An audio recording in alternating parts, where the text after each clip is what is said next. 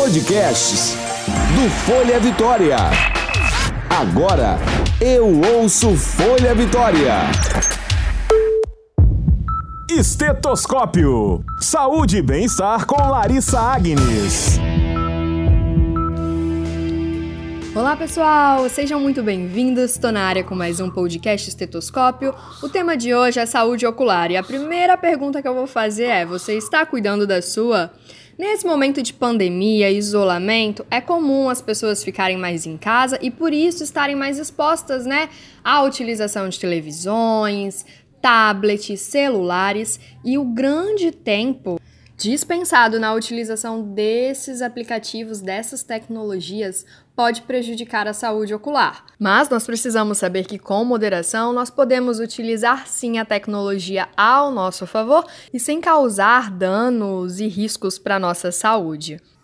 Por isso, esse será um dos temas debatidos aqui no estetoscópio de hoje. Nós vamos também falar sobre quais são as principais doenças que afetam a saúde ocular, quais os cuidados, prevenção e tratamentos.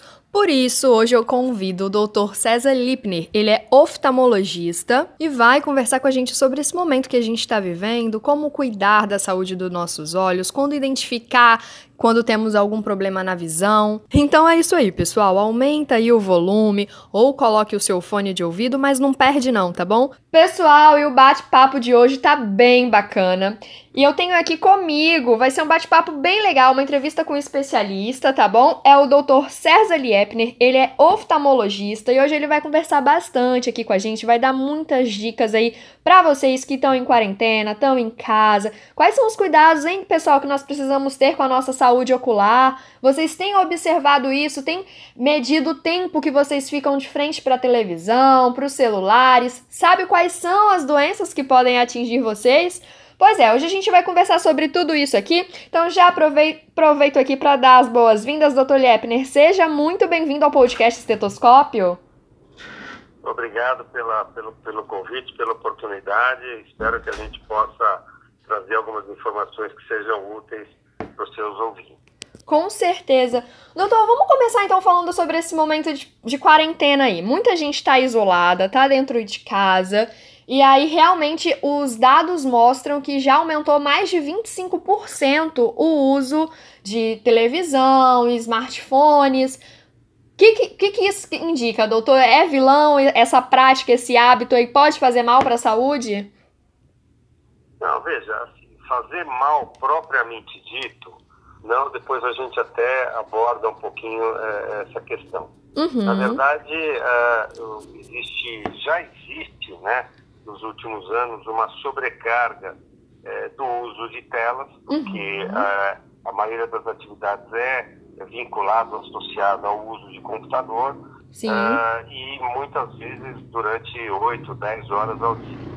E se você imaginar, basta é, você olhar nos horários de intervalo, no horário de almoço ou após o trabalho, quando a pessoa está voltando para casa, no ônibus, no metrô, mesmo no carro, uhum. o que, que ela está uhum. fazendo em geral? Usando o celular, usando uma outra tela, ou lendo um livro num e-book. Então, já existe uma sobrecarga. Perfeito. O que acontece é que no momento de quarentena, essa sobrecarga aumenta um pouco mais, porque muita gente que tinha algumas atividades uh, que não eram tão vinculadas ao uso de telas, uh, começam a ter uh, essa atividade muito mais focada no uso de telas e, como eu disse, nos intervalos ela vai ver é, um, um, uma mídia social, ela vai ver é, um e-book, vai ver televisão e uhum. existe então uma sobrecarga. Quando a pessoa já, já usa um óculos, ou seja, ela já está corrigida, a chance de ela ter algum sintoma por isso é menor, mas pode existir é, os sintomas pelo excesso do uso, não que isso vá fazer mal, uhum. mas é o excesso do uso. Uma outra coisa é que é, existem algumas é, falhas nossas, até culturais, na ergonomia, ou seja, a posição em que eu vou estar trabalhando, uhum. se a uhum. altura da tela está adequada, se a, se a, minha postura está adequada, é, se, se é, eu estou respeitando o ambiente em termos de luminosidade, de ventilação, e tudo isso também contribui. Entendi. Toda vez que nós usamos muito a nossa visão para uma determinada atividade, a gente pisca menos e como a gente pisca menos, a gente lubrifica menos o olho. Uhum. Então isso também faz com que eventualmente alguns sintomas apareçam e nessa época do ano, em alguns estados, aqui em São Paulo, por exemplo, uh, o, o, clima é bem mais seco, isso Sim. também se exacerba. Uhum. Então é um conjunto de coisas uh, que faz com que eventualmente as pessoas se tornem mais sintomáticas em relação aos seus olhos. Uhum. Então, nisso que eu disse, não tem exatamente uma coisa de fazer mal. Uhum. Só que existe um outro lado, que são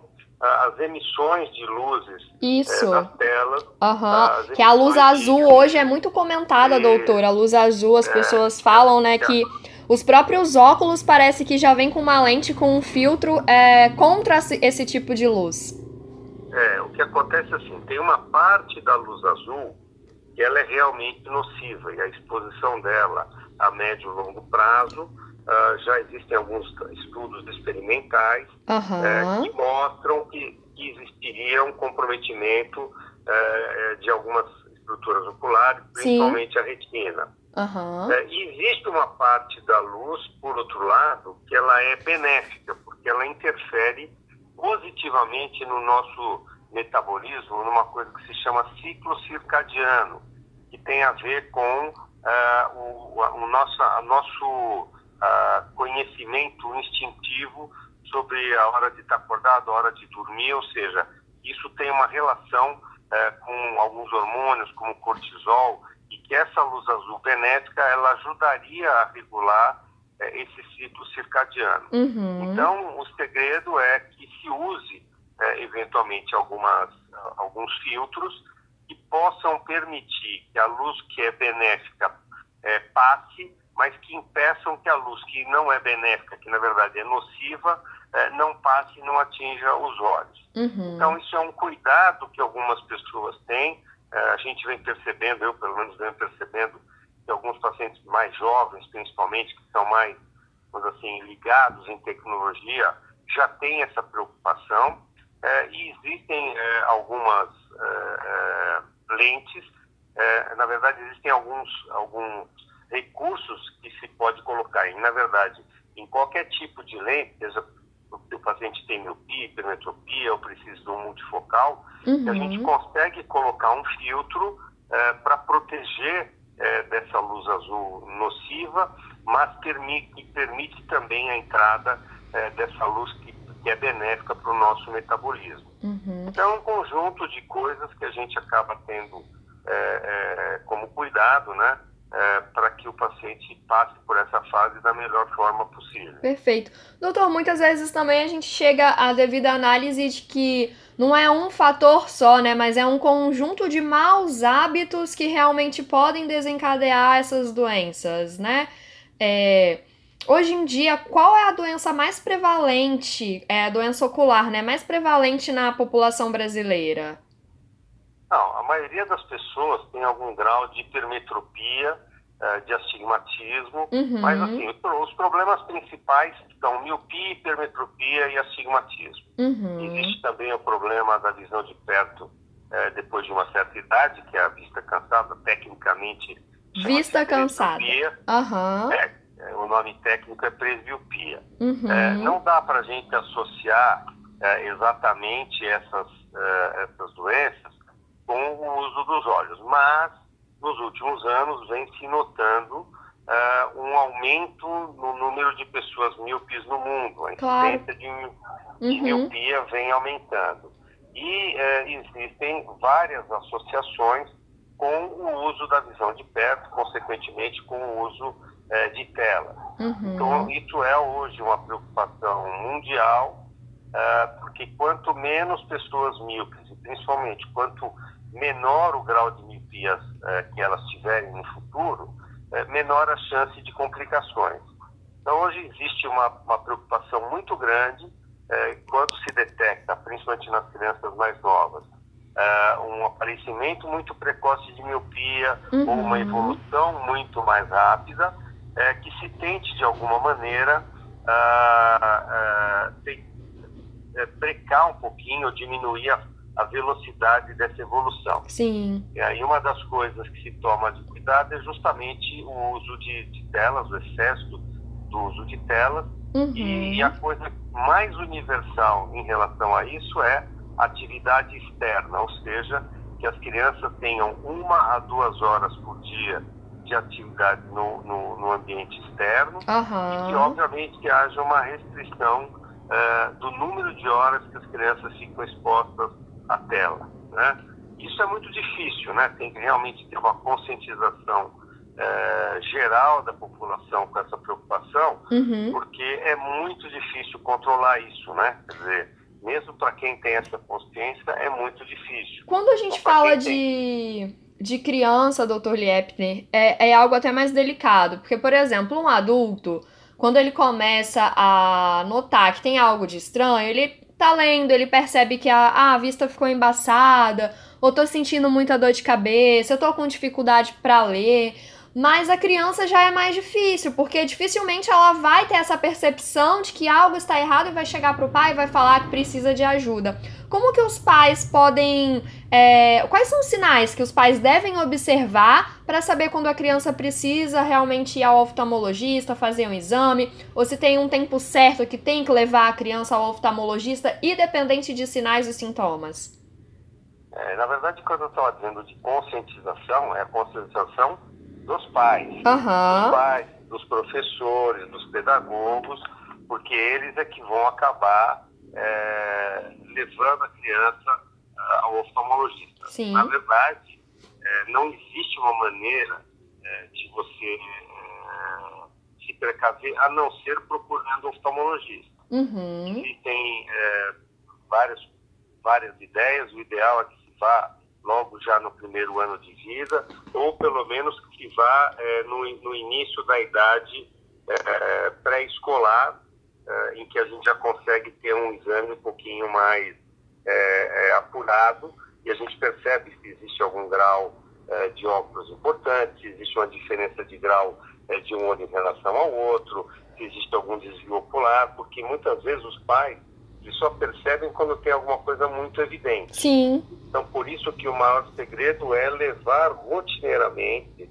é, a, a, as crianças ao oftalmologista, porque aí com o exame é que a gente consegue perceber. e isso é o quê? De seis em seis meses? De um em um ano? Ah, de, depende um pouco da faixa etária, depende uhum. dos antecedentes. Mas assim, vamos dizer assim, se for uma vez ao ano, já já está ótimo porque dificilmente vai aparecer alguma coisa que não possa ser remediada. Né? Bacana. Né? Então, os pediatras, uhum. os pediatras já têm ajudado bastante, porque é muito comum que os pediatras encaminhem para avaliação. As escolas também, de uma maneira geral, já têm sido mais proativas no sentido de pedir é, que as crianças, quando fazem a matrícula, já tragam é, uma avaliação do, do oftalmologista, uma, uma, uma audiometria. Uhum. Isso também ajuda é, a, a, maioria das pessoas, né? Uhum. Ou, talvez a dificuldade maior seja no serviço público, porque é mais difícil disponibilizar essas avaliações é, para todo mundo. Mas o importante é ter essa consciência, uhum. lembrar que, é, que é, assim como outras doenças, tá? pressão alta, diabetes, muito, durante muito tempo elas são assintomáticas. E uhum. nas crianças, muitas vezes o problema de visão não é perceptível pela criança, ou a criança não consegue manifestar isso para os pais, é, e, e, isso acaba sendo detectado apenas quando se realiza é, um exame oftalmológico. Perfeito, então. Então, é, fica esse alerta aí, ouviu, papais? Mamães de plantão, sempre observem os seus filhos. Vale a pena também um bate-papo, mesmo quando a criança é mais pequenininha, procurar saber como é que tá, perceber a identificar, se a criança identifica cores, levar a criança ao oftalmologista, é muito importante. E os adultos também, né, doutor, não podem deixar de descuidar aí, porque a gente tem um percentual aí da população brasileira, de principalmente os homens, de fugirem dos médicos, né? O quanto pode prorrogar a consulta e evitar, eles evitam. A gente tem que reforçar que as pessoas precisam fazer exame de prevenção também, né? É lógico, tá certo que é um pouquinho é, é, de preconceito contra nós, mas os homens são um pouquinho mais é, é, é, avessos a essas avaliações. Mas é, é, óbvio que todos nós, e obviamente isso também muda de acordo com a faixa etária, Uhum. mas em determinadas fases da vida é, é, é o exame de rotina é que vai ser o grande aliado para que se evite problemas é, maiores quando a pessoa não passa por uma por uma avaliação, né? Quer dizer, Sim. a pessoa depois, por exemplo, depois dos 40 anos, ela precisa passar uma vez ao ano no oftalmologista. Em outras idades, como a pessoa acaba percebendo quando alguma coisa não vai bem, é, ela pode ficar um pouco mais em função da, dos sintomas. Uhum. Mas nas crianças e nos adultos acima de 40 anos, eh, seria interessante uma avaliação periódica, com certeza vai ser bem eh, benéfica. Perfeito. E trazendo agora um pouquinho para esse momento que a gente vivencia, Dr. Liepner, é, realmente assim, é um período que a gente está preocupado com um vírus que, até, que então é invisível, né? Nós não conseguimos enxergá-lo, mas alguns estudos comprovam que também nesse momento não temos te- que ter só cuidado em lavar as mãos e proteger, no caso, a, a via nasal, né? Nós também temos que estar preocupados com os olhos. Quais são os cuidados indicados nesse momento de pandemia? É, é, existe uma... O, vírus ele pode entrar em contato com o nosso organismo Uhum, através das mucosas. E aí pode ser o olho, ou uhum, pode ser o nariz, ou a boca e garganta. A, a, a transmissão direta para, para os olhos não é uma coisa muito frequente, mas pessoas muito expostas podem se proteger com, com o uso de óculos, mas a grande proteção realmente é ah, o distanciamento ah, social, ah, o uso constante de, de- do hábito de lavar as mãos, ou de lavar com álcool, com álcool gel, eh, o uso de máscaras, esses são os principais fatores. Eh, a transmissão pela lágrima é possível, mas ela é, é muito pouco eh, descrita, na verdade é mu- muito, não sei, seria até desprezível, vamos dizer assim, uhum.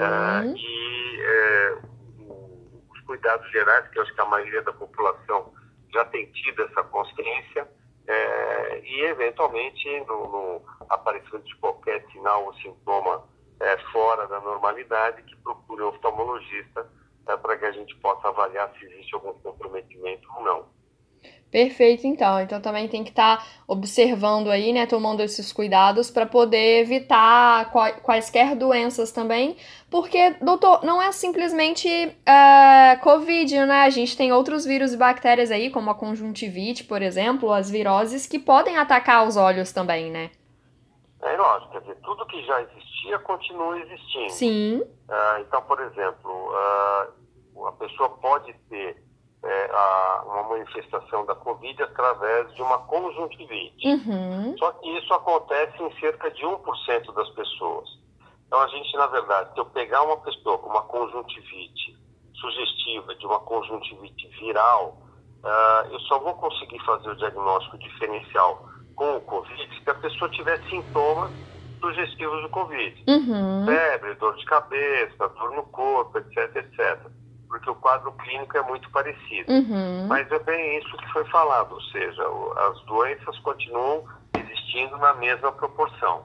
Então, o importante é se perceber alguma coisa que fuja um pouquinho da normalidade, que saia um pouquinho daquilo que é o, o- habitual para essas pessoas, na dúvida, ligue para o oftalmologista. Muitas vezes a gente consegue, mediante uma consulta virtual, eh, ter uma ideia do que é, mas eventualmente eh, uma, uma consulta presencial vai poder tirar dúvidas se é um problema eh, que mereça algum tipo de tratamento ou não. Doutor, bacana você comentar sobre essa questão da consulta virtual, porque eu queria saber como é que vocês estão fazendo nesse momento de pandemia, se a telemedicina tem atendido bem vocês também. É, o que acontece para nós na oftalmologia é que algumas coisas são muito difíceis, porque a gente depende eh, de alguns aparelhos para Uhum. poder examinar com mais detalhe. Então, às Uhum. vezes a pessoa tem, sei lá, um terçol ou um- uma, uma vermelhidão. Dependendo do que é, as pessoas eh, entram em contato, às vezes mandam uma foto e a gente Uhum. consegue até perceber se existe alguma coisa que justifique ou não eh, a, a, a consulta presencial. Então, Uhum. às vezes, a gente consegue identificar, ver que é alguma coisa passível de fazer um tratamento eh, por telefone, é, e quando não melhora, ou quando não é possível fazer a, a, diferença entre um quadro mais simples e um quadro um pouco mais complicado, aí a consulta presencial ela se impõe porque a gente depende de aparelhos para poder é, examinar com mais é, detalhe, né? Sim, é, mas sim. assim, com certeza é um recurso hoje e às vezes a pessoa liga e pergunta, ah, será que por esse motivo é, eu devo ir ou eu não devo ir? A gente pondera em função do que está acontecendo, se sim. a pessoa já tem algum problema, uhum. se já usa alguma medicação, uh, para usar o bom senso e ver se vale a pena ou não uh, que a pessoa vá ao consultório. É, né, doutor? Muitas vezes é até um paciente, assim, de consultório que o senhor está habituado a examinar, já conhece o caso, já conhece o histórico, né? Então, às vezes, uma conversa pelo telefone ou por um, pela web, assim, já, já ajuda também. É bem interessante isso que você ah. falou, porque alguns dados, até do próprio Conselho Federal de Medicina, mostra que realmente a telemedicina ela ajuda a desafogar hospitais e pronto atendimentos que muitas vezes não precisariam estar superlotados, né? Algum, não, alguns certeza, casos consegue certeza. analisar e falar, ó, Larissa, você precisa realmente ir lá no médico. O médico tem que te olhar, tem que te examinar para poder falar o que você tem. E tem alguns casos que o médico vai, vai poder é, diagnosticar de certa forma, né? Passar prescrever uma medicação. Então, assim, é bem interessante nesse momento a gente, querendo ou não, ter um refúgio ali, né? Um, algum, algo para poder amparar. É, e no máximo tira-se a dúvida, né? Quer dizer, dependendo da que a pessoa falar, uhum. a gente pode tranquilizar a pessoa, Sim. dar uma orientação geral, uhum. e aí se não houver melhor ou se piorar o quadro, aí a gente acaba realmente tendo que, que ver pessoalmente no consultório. Doutor Liepner, e você tem notado o que aí no seu consultório? Você falou comigo que atende consultório, hospital. É, as pessoas, elas realmente, assim, estão preocupadas? É, elas estão é, eu... deixando de ir ao médico? Sim, as pessoas ainda estão bem resistentes e reticentes em, em fazer uh, uma consulta uhum. uh, presencial no consultório, mas a gente vai percebendo que aos poucos as pessoas vão... Uh, assim, dentro de um distanciamento mais consciente, dessa flexibilização que está acontecendo. Entendendo o novo normal. Estão, é, as pessoas já estão é, começando a ter um interesse um pouquinho maior uhum. em dar continuidade às suas consultas, aos tratamentos. É, algumas cirurgias já vão é, começando a retornar. Então, aos poucos, a gente consegue perceber que, que já existe aí uma, uma, uma uma percepção dos pacientes que eventualmente já é possível uhum. é, passar em consulta e a gente, obviamente, explica que nós estamos fazendo a higienização, atendendo com luva, com máscara, uhum. e o paciente também é, vai se sentindo é, mais confiante, mais à vontade para ir ao consultório. Ô, doutor Liepner, e eu tô para te falar que agora, nesse momento, se os homens já fugiam do consultório antes, eu acho que agora eles vão fugir mais, hein? Por quê? Porque o homem é muito medroso, você não acha, não? Você tá com, você tá com a má impressão da categoria aqui, mas assim, os homens são realmente mais é, resistentes, só deixam para procurar é, em cima da hora, são menos vaidosos. Uhum. É, mas isso vai acabar, né? Vai voltar ao normal em breve, se Deus quiser, e aí não vão ter como, como fugir mais do, do, do, da visitinha ao consultório. Verdade, tem que ter uma mulher brava também para poder arrastar esses homens pro consultório. Eu brinco assim, Exatamente. doutor, mas eu falo mesmo pelo meu pai, tá? Que é um homem super resistente, assim. Então eu e minha irmã a gente se une quando vê que ele tá precisando ir no médico, leva a força, mas faz ele ir. É, ou vai ou vai, né? É, não, não tem, tem escolha. escolha. Né? Doutor Liep. Ele deve estar tá sendo Tá sendo brava, né? É. Doutor Liepner, eu agradeço muito a sua participação, tá bom? Obrigada por disponibilizar o seu tempo aí, por bater esse papo aqui com a gente. É muito importante mesmo a gente falar sobre saúde ocular. Muitas vezes há algumas especialidades as pessoas acabam esquecendo ou demoram, prorrogam mais a consulta e a gente precisa entender que para nossa saúde funcionar toda direitinho, a gente precisa realmente tá fazendo os exames, tá fazendo check-up, né? Cuidando da nossa saúde. É muito importante esse bate-papo que a gente está tendo aqui hoje. Por isso eu agradeço muito a sua disponibilidade e a sua atenção. Eu que agradeço a oportunidade, espero que, que a gente tenha conseguido passar algumas informações que ajudem as pessoas a, a lidar é, com mais essa, é, essa conscientização nessa época de pandemia. Com certeza. Muito obrigada então, e já fica aqui ó, aberto o convite. Quando quiser participar, quando quiser mandar sugestão de podcast, de matéria, conta com a gente, tá bom? Folha Vitória está aqui de portas abertas. Ok, eu que agradeço a oportunidade. Tchau, tchau, doutor. Até logo. Pessoal, vocês ouviram aí, né? Essas foram as dicas do oftalmologista César Lipner. Eu agradeço muito a sua participação no estetoscópio de hoje. Sabe, né? Aquele recadinho para mandar sugestão é simples e fácil. Basta acessar as redes sociais do Folha Vitória, o Instagram, o Facebook ou mandar para o meu e-mail que é o larissa.agnes@folhavitoria.com.br. O nosso próximo encontro é na semana que vem. Eu espero ansiosamente por vocês. Tchau, tchau. Você ouviu Estetoscópio. Saúde e bem-estar com Larissa Agnes.